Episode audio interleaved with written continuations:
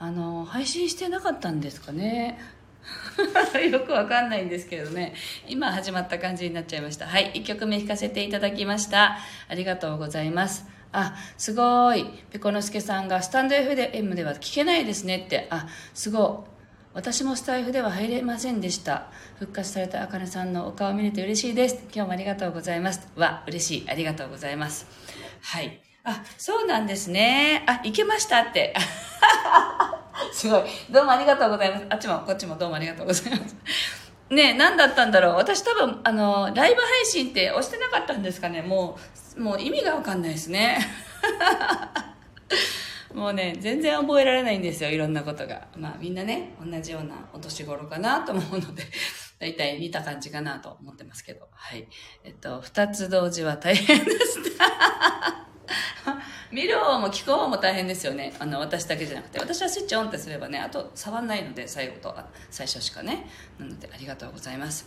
はい。えっと、今日週末、なので、週末のピアノって思ってますけど、あの、最近、あの、祈り祈りの曲をっていうんで、あの、よく依頼をされることが多くてですね。で、あとは、あの、これからね、曲を作る予定にしているんですけれども、あの、みんなの祈りの力が弱まっているっていうことを言われましてね、ある方から。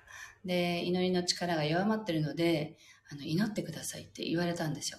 まあ、それはあらゆる意味で、まあ、なんていうのかな、自然災害から守るっていうことだったり、あの、平和を祈るということだったり、いろんな意味が込められていると思うんですけれども、あ、ルーム4433、おはようございます。あ、わかめちゃんもおはようございます。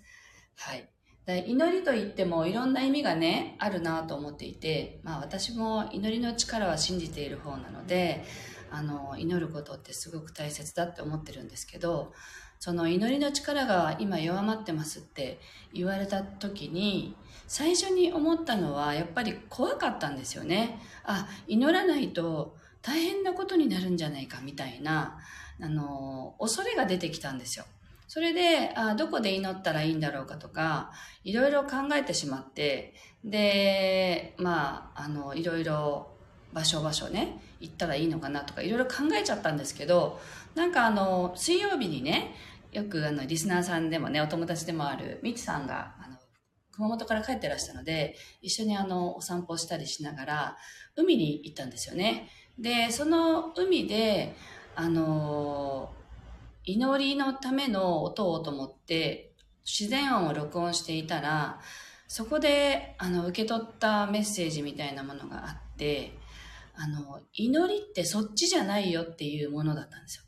こっち側に来なさいっていう意味わかんないですよね あの、こういうね、見えない世界の話が嫌な方はもちろんスルーしていただいて構わないんですけど、あの、こっち側に来なさいっていう言葉だったんですね。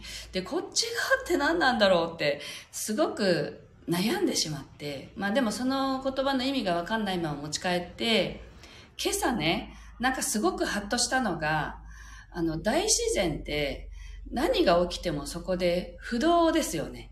雨が降ろうが、嵐が来ようが、その与えられた状況を受け入れてそこにあるっていう、そういうことなんだってなんか思ったんですね。なので恐れることなく、愛から発信しないといけないんだなって、そこにあるっていうことに感謝する祈り、あそこ、そこなんだなって今朝思ったので、それを含めて、あのうまく話せるか分かんないけどシェアしてみようと思ってちょっと話してみました。なので私たちがここにあることにやっぱり感謝するってことが一番大事だなと思うのでね。なのでそれも含めて週末のピアノそしてあの感謝の祈りということで弾いていきたいと思います。2曲目お聴きください。あちょっとねお客さんが来ちゃった。おはようございます。